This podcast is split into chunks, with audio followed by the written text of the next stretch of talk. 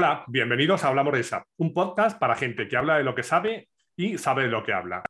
En este episodio hablo con Sara Moreno da Silva, alguien a quien no conocía personalmente, la tenía identificada en LinkedIn pues, por temas que comparte y suele hacer apuntes interesantes en temas de desarrollo, sobre todo. Me hizo gracia porque a raíz de uno de esos comentarios descubrí que tenía un blog donde ponía como subtítulo dentro del blog, hay que ser un friki para escribir un blog, pero más friki hay que ser para seguirlo. Y dije, tengo que hablar con esta chica. Entonces, nada, le envié un mail, me puse en contacto con ella vía LinkedIn y me dijo, sí, sí, por supuesto. Pues nada, cuéntanos un poco. ¿Quién es Sara? Pues mira, Sara es una andaluza migrada a Barcelona eh, por cuestiones de trabajo y demás. Eh, empecé en SAP pues justo cuando acabé de hacer el FP, yo vengo de FP. Em, y nada, pues en SAP llevo desde, pues desde hace ocho años, currando. Muy bien, desde hace ocho años. Así que, sí. ¿Y cómo empezaste en SAP? Ah, hiciste FP, pero ¿cómo llegas a SAP? Bueno, a ver, puedo decir que medio que me, engañaron, ¿no? de alguna manera, ¿no? ¿Te lo puedes decir, aquí estamos para decir la verdad. bueno, no, lo típico, ¿no? Que sales de, de, unas prácticas y te metes en una consultora a hacer prácticas. Y a partir de ahí, pues ya te contratan y, bueno, empiezas a currar. Y en una de estas, pues se repartieron a los becarios y yo justo caí en SAP. Y así fue como empecé. Sí, sí. No vamos a decir si por suerte o por desgracia, pero el caso es que caíste en SAP. Espero que suerte. antes de, empezar, ¿dónde te podemos encontrar? Porque yo decía que te tenía localizada en LinkedIn y luego tienes un blog. Cuéntanos. Sí, o sea, donde, sobre todo LinkedIn. Sara Moreno da Silva, ese es mi LinkedIn, que es donde estoy más activa porque lo tengo con el móvil y tal, y entonces eh, cada vez que me hablan, pues suelo contestar casi en momento. O también tengo el, work, el, el blog de softwarebench.es. Yo tengo que dar fe de que contestas enseguida porque te escribí, enseguida me contestaste y bueno, pues aquí estamos. Me decías que empezaste hace ocho años con esto de SAP y bueno, de casualidad, como la mayoría de, de, la gente con la que he hablado, con más o menos años, pero todos empezamos en SAP pues, casi medio engañados. Y bueno, pues luego la verdad es que seguimos. Tú llevas ocho años. Desde que empezaste hace ocho años, ¿ha cambiado SAP? Sí, bastante. Bastante. O la mentalidad también. Claro, pues imagínate, ya hay gente con la que hablo que lleva 20, 25 años trabajando con SAP y les pregunto si ha cambiado y dice, bueno, no mucho, digo, pero ¿cómo que no mucho? No, porque la base es igual. bueno, a ver, a ver, es que depende de los puritanos que te pongan, ¿no? O sea, a ver, mm, obviamente eh, el RP sigue siendo eh, parecido, digamos, si te pones a mirar el S4 con el R3, pues sí, hay un hay un parecido, obvio, ¿no? Pero es que SAP es más cosas, entonces... Claro, sobre todo, claro. Si, hablamos del mundo de desarrollo, en el mundo de desarrollo yo creo que sí que ha cambiado bastante, con toda la apertura del cloud y demás. ¿Cómo ves tú ese cambio que ha habido? ¿Tú cuando empezaste a programar? Porque tú empezaste a programar en ABAP, me imagino. Mm. ¿Tiene mucho que ver lo que hacías ahora con lo que estás haciendo últimamente? No, no, no, nada que ver. Ahora estoy con, ahora estoy con cosas de cloud y ya solo por eso no tiene absolutamente nada que ver una con otra. Claro. ¿Y cuál, cuál crees que es el reto al que nos enfrentamos en los próximos años, sobre todo en la parte de desarrollo? ¿Tú crees que la gente que lleva toda la vida haciendo, como digo yo muchas veces, batch input y ALVs, mm, pueden seguir haciendo eso? Y SAPScript, bueno, yo creo, que yo creo que, nos enfrentamos a diferentes retos, ¿vale? O sea, por un lado, sigue estando el RP, digamos el S4, ¿no? Sí. Y, de alguna manera vas a tener que renovarte, o sea, el avapero de toda la vida, que eso, que lleva haciendo ALVs y Bachipu y tal, va a tener que de alguna manera renovarse en algo, al menos aprender a hacer CDS y tal con el tema del S4. Sí. Y luego está también el, digamos, em, el reto de SAP propiamente dicho, de que yo siempre digo que en tecnología cloud SAP siempre va dos años por detrás. Por lo menos. Creo que hay, claro, entonces ahí mm, digamos que SAP tiene un challenge bastante importante eh, referente a sus competidores de cloud, ¿no? Eh, entonces, pues eso, por un lado, en los avaperos, ¿no? Los, los desarrolladores de, de ABAP en S4 van a tener que de alguna manera renovarse, es así, renovarse o morir, llegar a un punto en el que ya eh, tengas que aprender otras cosas nuevas. Y por otro lado, pues el tema del cloud que está más en manos de SAP, yo creo, que, en, los propios desarrolladores, ¿no? De Node o de JavaScript. Claro. Con respecto a lo que decías, está claro. En la parte del backend has mencionado los CDS. Entonces, como yo no entienda cómo va un CDS y cómo hago un programa con CDS yo quiera seguir tirando de tablas, revistas y tal, estoy fastidiado. No ya mis programas, sino para entender cualquier programa de SAP, porque todos son CDS. Y luego, evidentemente, en el mundo cloud, por mucho que SAP nos quiera empujar al cloud y decir soy una compañía cloud y tal, no. Tú naciste siendo una compañía on-premise, llevas eso 50 años siendo una compañía on-premise, ahora te has subido al carro de cloud, pero tú no eres una compañía cloud. Te puedes transformar, pero evidentemente pues te está costando. Decías que llevan un par de años de retraso, pues sí, pues ahí compiten con compañías como Amazon Web Service, por ejemplo, o Salesforce en temas de CRM, que son cloud puras y aparte tienen cosas todavía un poco dinosaurios, o sea, tienen que, digamos que mm, pulirse, ¿no? De alguna manera, porque hay cosas que no tienen mucho sentido ya a las alturas a las que estamos ya de tecnologías, ¿no? Claro. Entonces, bueno, yo qué sé, por ejemplo, por, darte un detalle, eh, que no te permita poner como username una arroba, cuando en la mayoría ya de los sitios tu username es tu email, ¿sabes? Entonces, Claro, o sea, son este tipo de cosas que tú dices, ostras.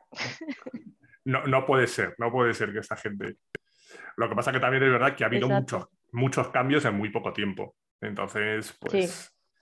Es... Y luego está la, la, velocidad que tiene SAP y la velocidad que tienen los clientes. Que tú y yo estamos hablando ahora de no, pues los programadores se tienen que reciclar o el mundo cloud y tal pero el cliente sigue la mayoría con su R3, ni siquiera está en S4 y tiene que mantener su día a día. Entonces, vale, Antonio, vale que hay que Cloud Application Programming y hay que hacer CDS y tal, pero es que mi día a día es sacar formularios y hacer batching.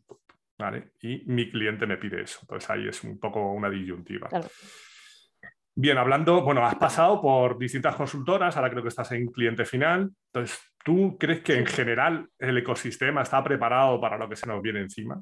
Porque en principio a ese 4 pues todos los clientes que quieran seguir con SAP, pues como máximo 2027, 2030 si pagar el mantenimiento extendido, tendrán que ir ahí y todo esto que has mencionado de CDS, de ir al cloud, de programar, pues creo que no es una cosa que aprendas de un día para otro, que te tienes que ir preparando. ¿Tú cómo lo ves?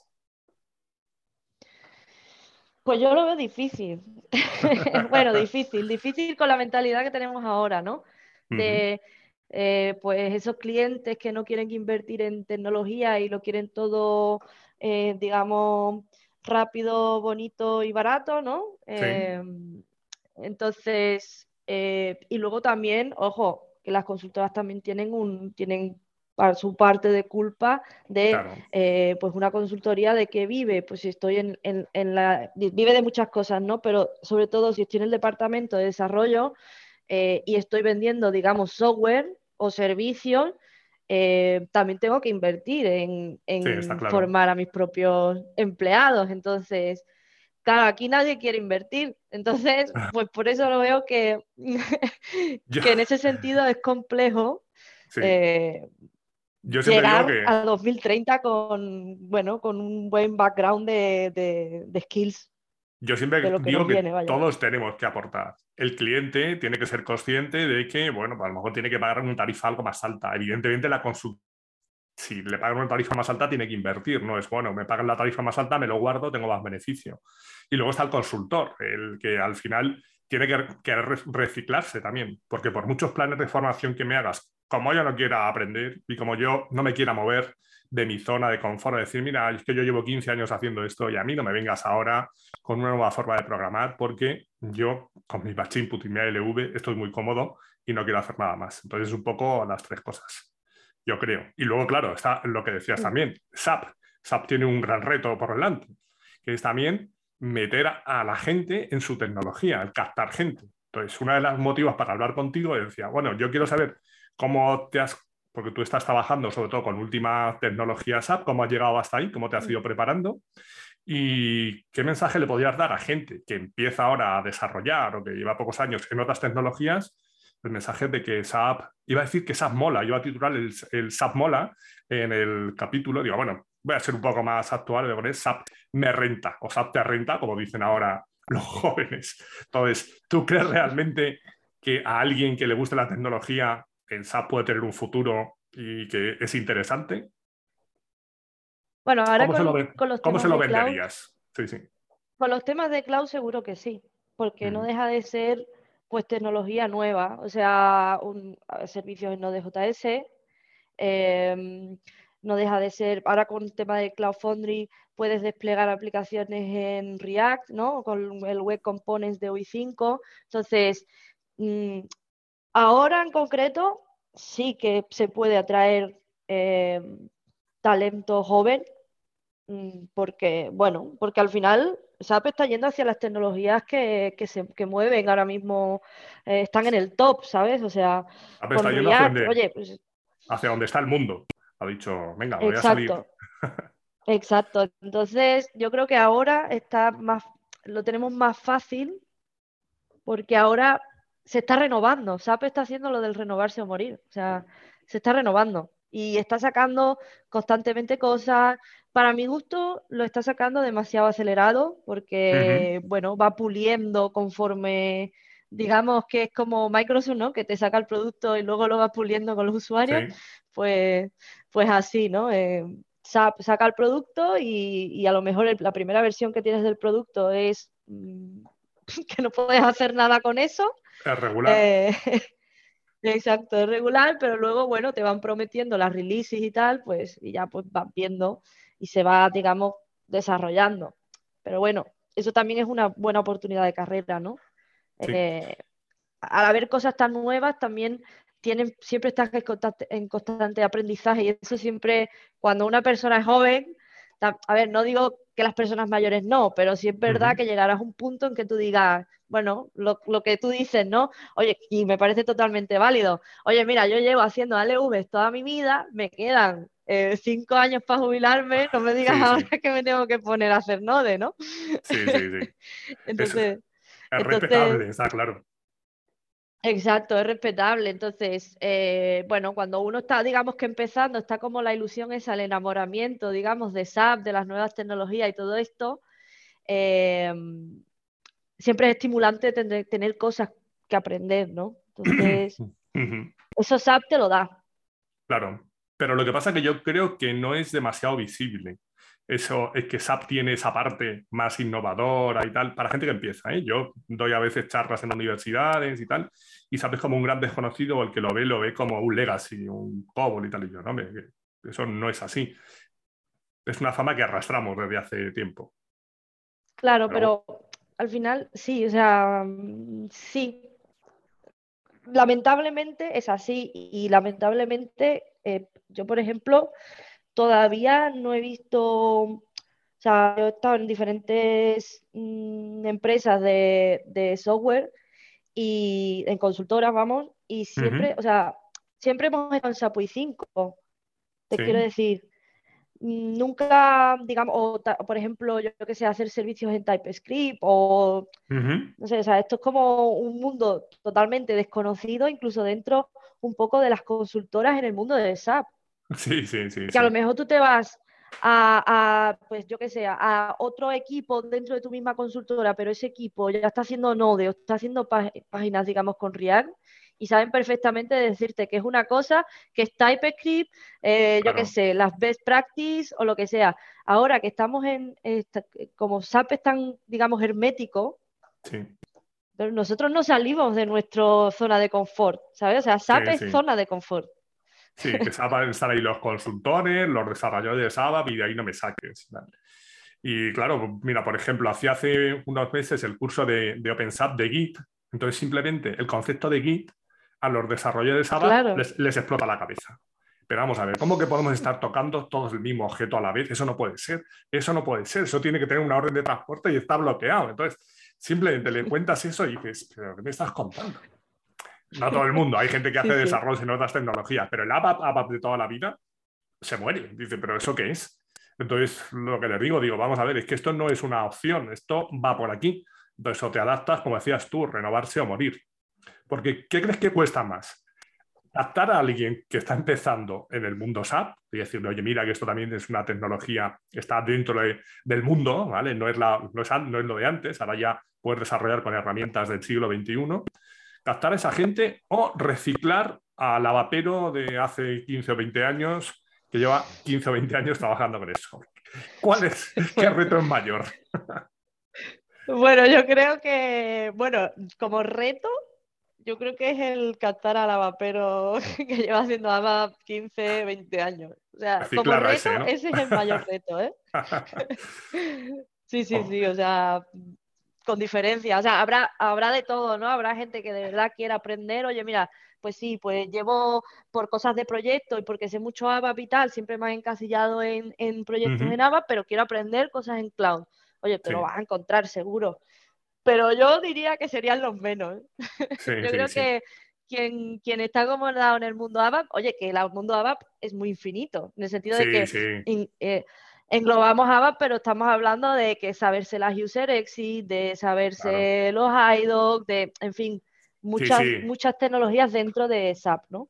Que yo lo reduzco a lo de Batch Input y LV un poco por hacer la broma, pero es evidentemente conocer ABAP es tela y ABAP es un lenguaje muy potente.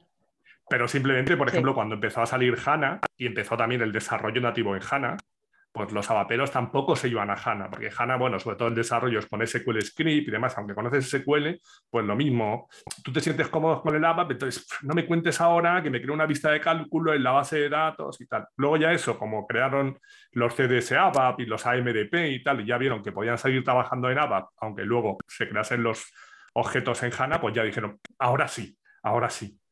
Y ahora... Pues Ojito, que ahora están, ahora están yendo hacia ABAP RESTful. Ya, ya, ya, ya, ahora van hacia la red. Si al final el tema de cloud y, el, por ejemplo, saber trabajar con APIs y con servicios, lo vas a tener que hacer sí o sí. Pero, mm, pues, ahí, pues ahí estamos. Ahí estamos. Bien, entonces, ¿tú cómo te has ido preparando? Porque están distintas consultoras. Hablamos de que las consultoras, no todas, no todas son iguales, pero no siempre invierten o porque no tienen tarifa, porque no tienen tiempo, o porque no, hay otras que sí. Pero tú, ¿cómo te has ido preparando personalmente para pasar del ABAP con el que empezaste hace ocho años a lo que puedes estar haciendo ahora? Bueno, yo, he sido totalmente autodidacta. O sea, siempre, pues lo típico, yo creo que un poco todos, ¿no? Eh, hacer un curso de OpenSAP. Eh, de hecho, yo empecé, empecé con CAP, con el único curso que hay de OpenSAP de, CAP. Ahora un par de años o tres por ahí lo empecé cuando, cuando salió. Em, o sea, yo siempre leyendo eh, blog de SAP, eh, siguiendo a gente en LinkedIn, porque sobre todo yo sobre todo soy muy activa en LinkedIn porque me lo pongo y me pongo a leer por pues, los artículos que comparten otros, los artículos que comparte SAP y siempre, pues mira, me guardo este porque me parece más interesante y tal para leer, leérmelo bien después o apuntarme alguna cosa. Sobre todo de ahí. Y de los cursos de OpenSAP, la verdad es que son bastante buenos. Claro, yo siempre digo, los cursos de OpenSAP para desarrolladores están muy bien el que mm. decías de CAP, hay una de Bar RESTful, había otro también de desarrollo de SAP UI 5, porque en casi todos esos, con una cuenta trial puedes seguir el curso. Y eh, evidentemente, mm, una cosa es seguir el curso, una cosa es apuntarte al curso, otra cosa es hacerlo y luego ponerlo en práctica. Entonces ahí, claro, entra en juego también tu capacidad de sacrificio, porque hay gente que se apunta. Yo siempre yo doy mucha formación con SAP y siempre pregunto si conocen OpenSAP. Muchos me dicen que sí, ya casi todos dicen que sí. Luego les hago dos preguntas. ¿Cuántos cursos se han apuntado? Y la siguiente es cuántos cursos han hecho. Porque no me vale que te apuntes si no los haces. Y a, nivel de ¿Cuántos te has terminado, no? En tiempo. Sí, sí, sí. A nivel de desarrollo hay, hay, hay muchos y está muy bien. Hace poco hice uno de Python, impresionante el curso. Yo sabía cómo iba Python, más o menos, tal, pero vi el curso, la plataforma que tenía para corregir los ejercicios y tela. Y claro, es increíble lo que se puede hacer con Python, pero como te decían en el curso, a programar se aprende programando. De nada me vale que me haga las cinco o seis semanas del curso, que me haga los ejercicios y luego no lo vuelvo a practicar. ¿vale? Tengo que estar ahí practicando. Bueno, tú has tenido suerte de, te has ido autoformando y luego en las consultoras o clientes que has estado, has tenido la posibilidad de ponerlo en práctica. Que eso también es otra, porque por mucho que tú aprendas programar en cloud y tal, si luego tu cliente no da el paso y sigue haciendo pues, la programación en ABAP de toda la vida o la en tu consultora, o no tienes esos o le proyectos, Advance ahora. Por ejemplo, claro, la gente empezó, también es verdad que la gente por ejemplo, que empezó con XS Classic, venga, aprendo ahora a programar con XS Classic. No, ahora viene el Advanced. No, ahora RESTful. No, ahora CAP. También es un poco locura, es cierto. ¿vale?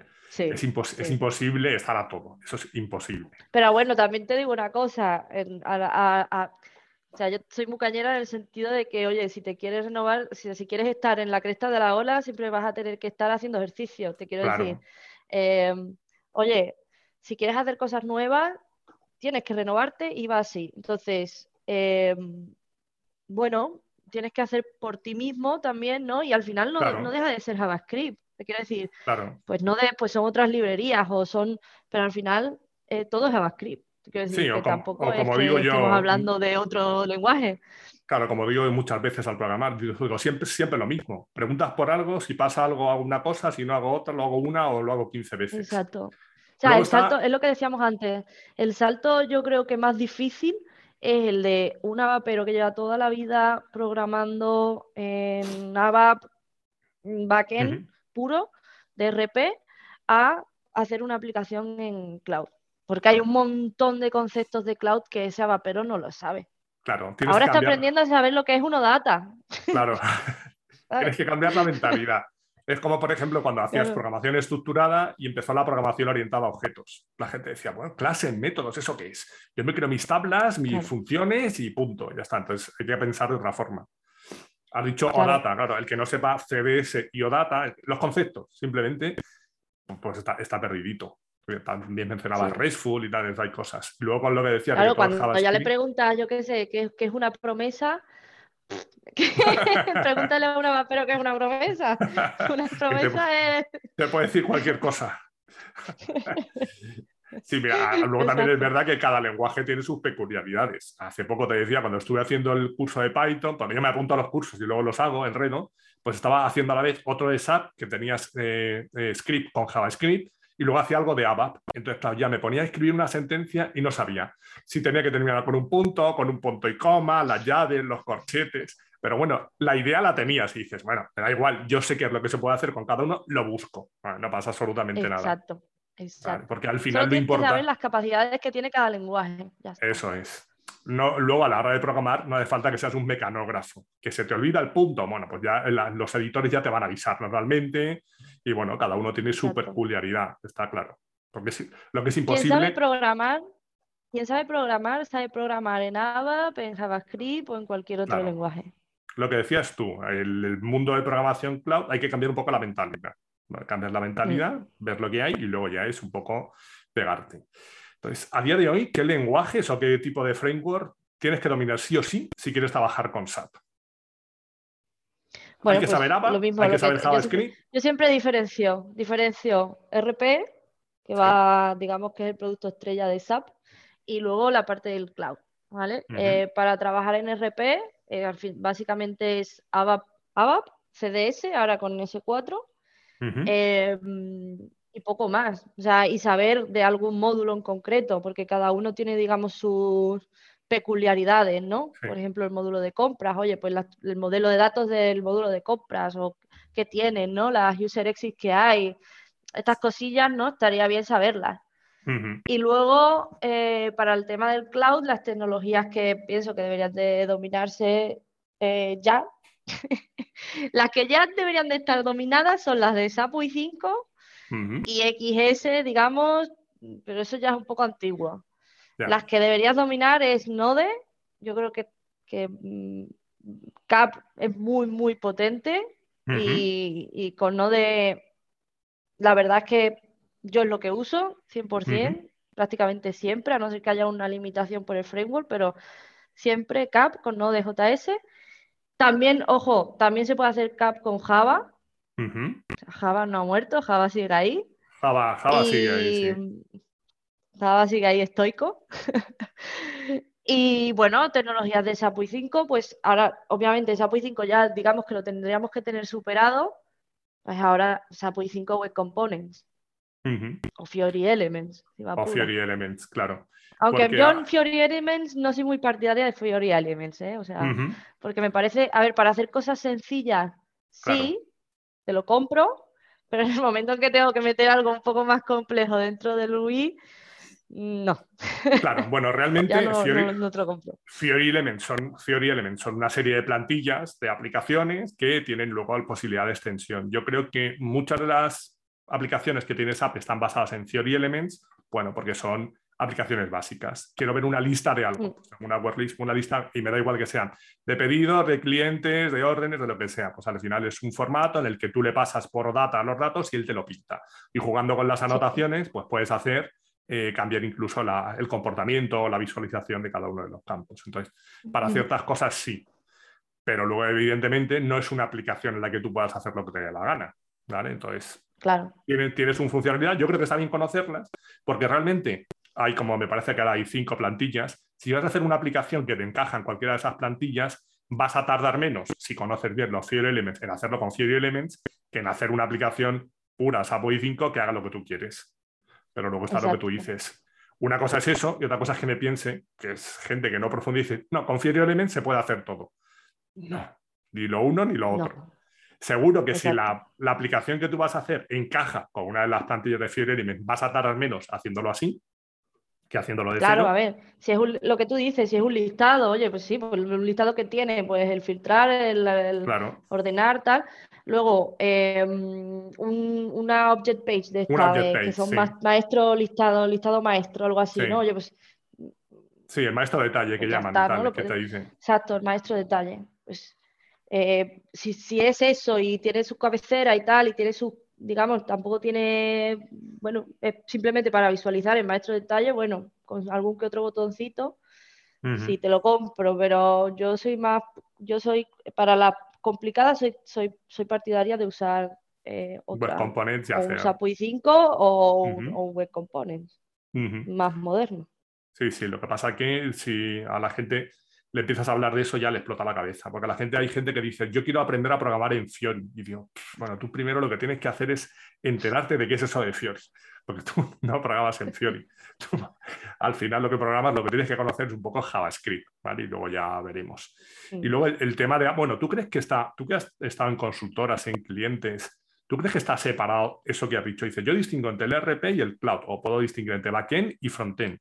En las consultoras hay equipos dentro de SAP especializados en backend y otros especializados en frontend, ¿o es aquí están los programadores? Bueno, eh, yo creo que hay de todo un poco, hay un poco batiburrillo. ¿Sabes? O sea, yo creo que las consultoras, o sea, obviamente tienen sus equipos, digamos, especializados porque ya llevan un rodaje en proyectos en cloud y demás, pero sí es verdad que bueno que hay, hay varios hay programadores que pueden valer para un roto como para un descosío que es el que yo le llamo al, el, front, el full stack, full stack todo el mundo le llama full stack y yo siempre digo que vale para un roto y para un descosío o sea entonces eh, bueno yo creo que hay un poco batiburrillo de todo. Mm. y también creo que hay veces que las que las consultoras o, o los clientes da igual no el, el digamos el empleador eh, pide demasiadas cosas a los, a los desarrolladores. pero bueno, esto es otro, otro tema. Te quiero decir, no, yo quiero que tú sepas que llevas 10 años de SAP 5 con dos años de Node, un año de... Y tú dices, a ver, espérate, ¿sabes? que, que, lo de Node lleva tres años de acaso funcionando en Cloud Foundry, ¿sabes? Claro, pero hay gente que por pedir pide de todo y muchas veces luego no está valorado. Hablaba hace unas semanas con Rubén López, que hablábamos si era del valor del programador, creo que era el título del episodio, y decía que muchas veces al desarrollador en los proyectos SAP se los ve como un mal necesario.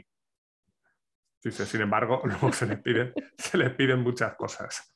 Y es verdad que aunque pueda haber gente que sirva para un roto y para un descosido, o como dicen otros, full stack, realmente yo creo que muy bien y con un nivel de, eh, de, de expertise muy alto, no puedes ser muy bueno en el frontend y muy bueno en el backend.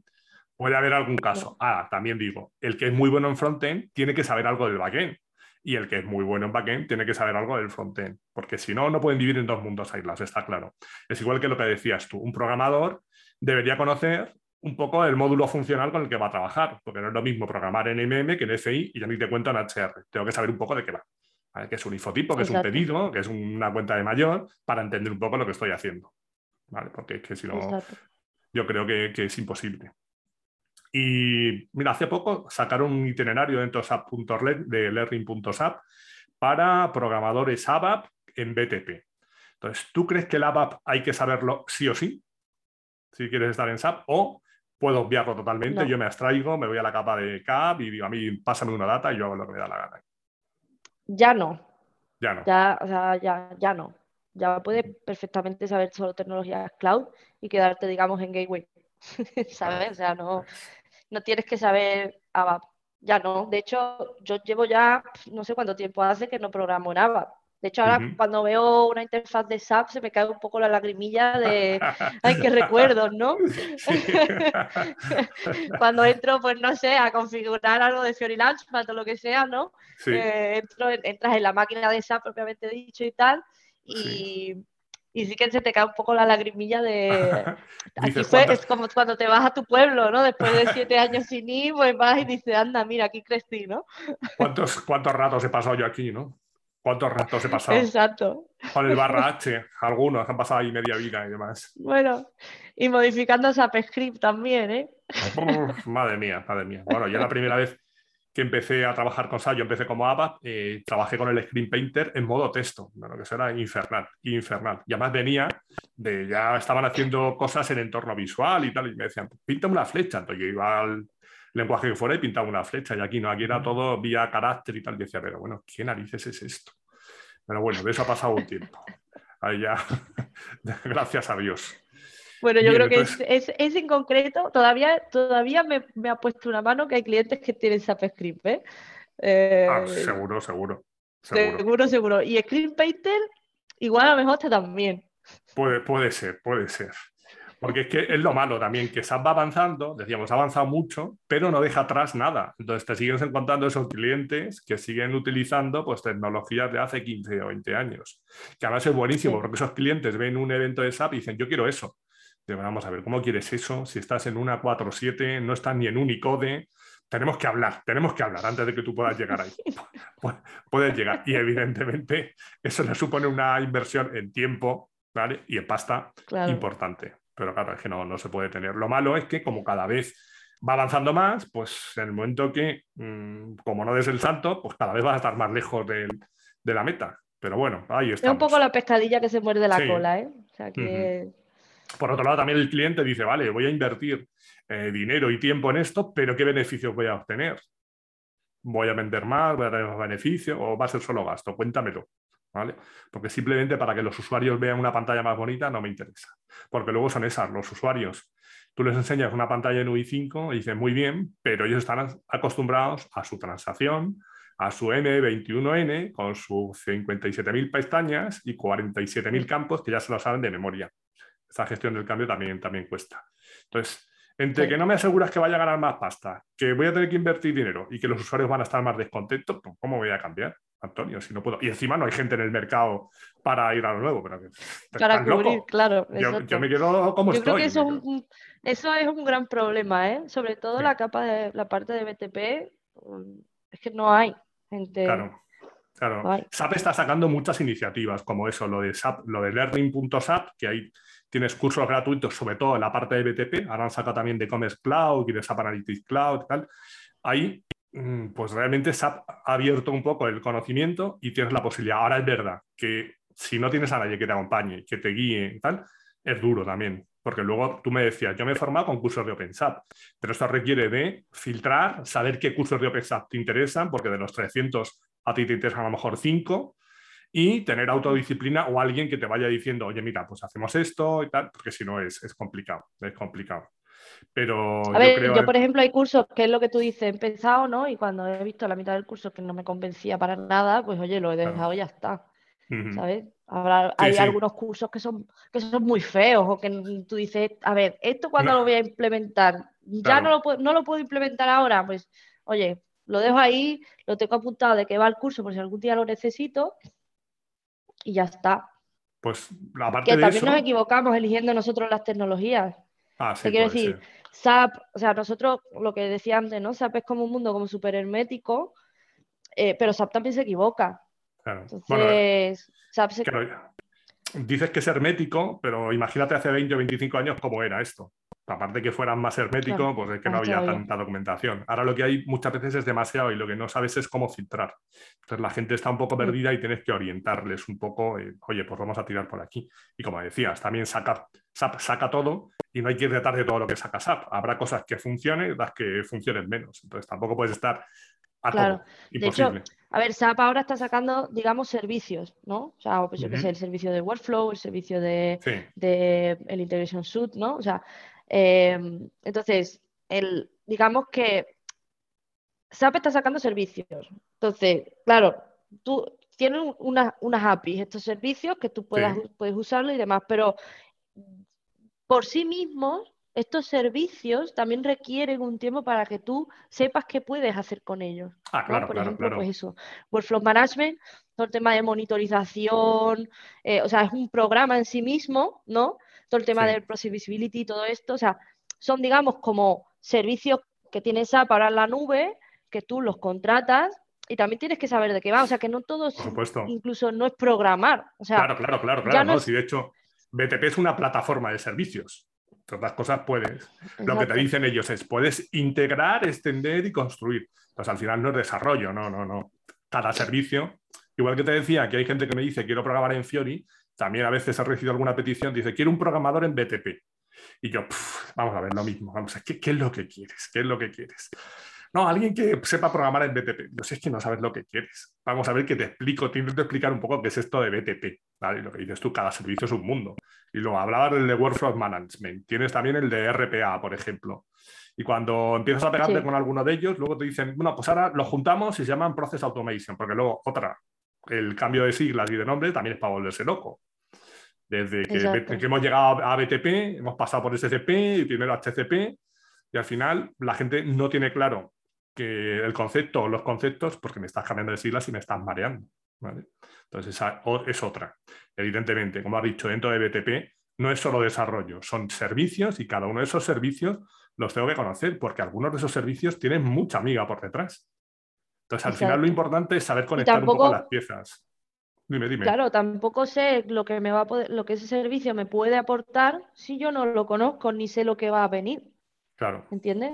Entonces, claro, imagínate que yo tengo un gap, no sé, no sé, yo qué sé, un gap, eh, un requerimiento tal que yo con el servicio de SAP pues no lo puedo cubrir. Entonces me pongo a mirar algo que tenga Amazon Web Service o algo de Microsoft o algún servicio de estos.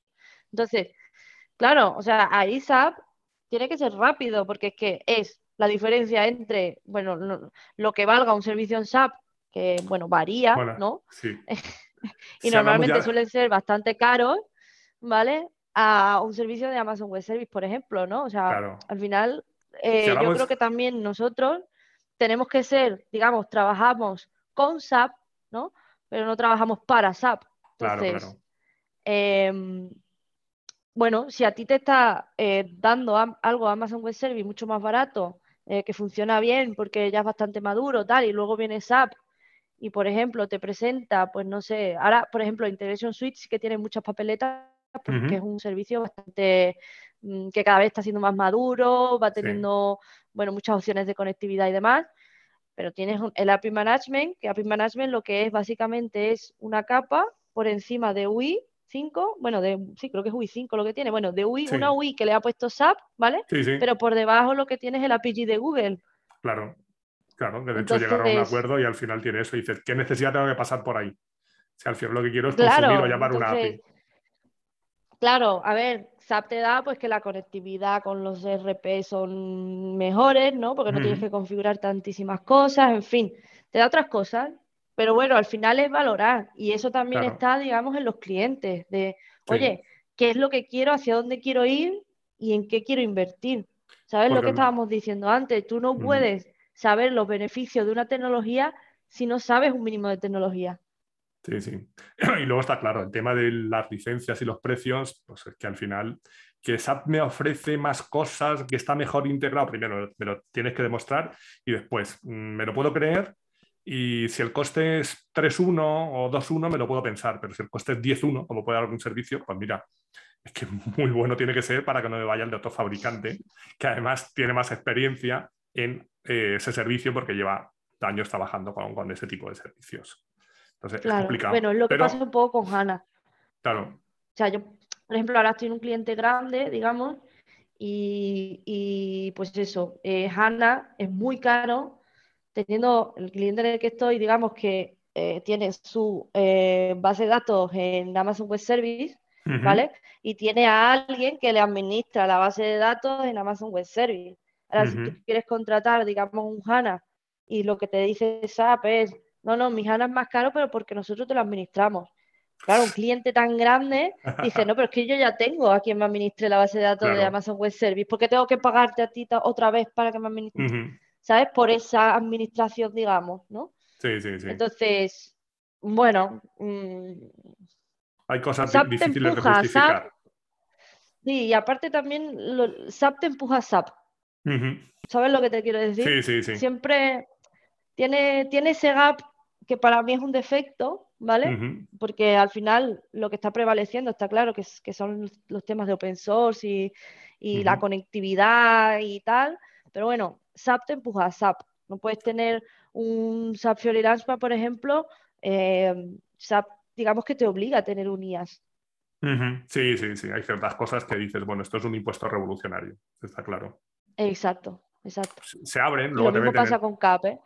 Esto lo digo en- porque lo mismo pasa con CAP. CAP es muy bueno, pero sí es cierto que es muy bueno con HANA.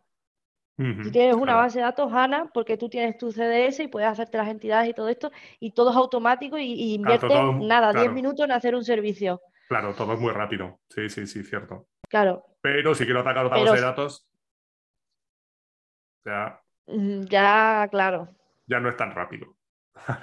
exacto. Cierto. Cierto, bueno, al final en cierto modo es lógico, casi todos los vendedores, ¿no? Te fabricantes te llevan a sus productos, aunque es verdad que luego SAP te dice, no, pero con el Integration Suite, pues tú tienes Open Connector y te conectas con quien quieras y con el API Management y demás, pero bueno, hay veces, como decías, el API Management al final no deja de ser una capa SAP que ha metido al API, ¿vale? Entonces dices, Mm. pero bueno, aquí no, no me has inventado nada, pero bueno, pues así es donde estamos. Vamos a ir terminando y para terminar siempre pido dos consejos, uno que te hubieras dado a ti misma cuando empezaste con todo esto, hace ocho años, ¿qué te hubieras dicho con todo lo que sabes ahora? Eh, ¿No te dejes Eh, engañar y no te metas en SAP? O... No, no, no, a ver, SAP te renta. O sea, a modo muy de... bien, muy bien. Yo creo que SAP te renta. O sea, creo que hay mucho trabajo, creo que está bien pagado, entonces pienso que SAP te renta. Entonces, lo que le diría a mí yo de hace ocho años es que eh, nunca se cae de aprender y que no sea tan vaga. Muy bien. Y, y uno que le darías, aunque ya lo estábamos diciendo todo el episodio, a alguien que quiera empezar hoy en SAP, ¿cómo le animarías a decir, oye, mira, que en SAP también se pueden hacer cosas modernas de este siglo? ¿Cómo le ha- Claro, bueno, ahora en concreto sí, ya se puede hacer cosas modernas, tienes el HANA Trial para poder practicar, porque antes era más, digamos, más, un poco más jodido hacerlo. Sí, Entonces, eh, tienes tu HANA Trial, ahí puedes practicar, puedes inventarte lo que quieras. Eh, SAP yo creo que es una comunidad bastante chula, puedes conocer gente súper interesante y, y ya está. Y ahora con las nuevas tecnologías que puedes hacer eh, Web Component con React y, y Node, eh, yo creo que SAP ya rentaba antes, pero ahora creo que renta, renta más. Y además, como Ya no solo a nivel de monetario, sino claro, a nivel también de tecnología en sí. y como hablamos, no hay gente suficiente y hay mucha demanda. ¿Vale? Siguen. Exacto. En otras, curro, sí o sí. en otras tecnologías también, pero aquí no nos vamos a aburrir, seguro. Exacto. Y para terminar, cinco cosas más personales. Un libro o un autor que te guste y nos recomiendes. Pues mira, eh, George Or- Orwell, 1984. Una película o una serie. Una peli, El Club de la Lucha. El Club de la Lucha. Eh, no se cuenta nada de lo que pasa en el Club de la Lucha, ¿no? Una canción, un grupo. se queda ahí. Buah, una canción un grupo. Bueno, bueno, yo soy súper fan de la Rosalía, así que la voy a decir a ella. Muy bien. Una ciudad o un país.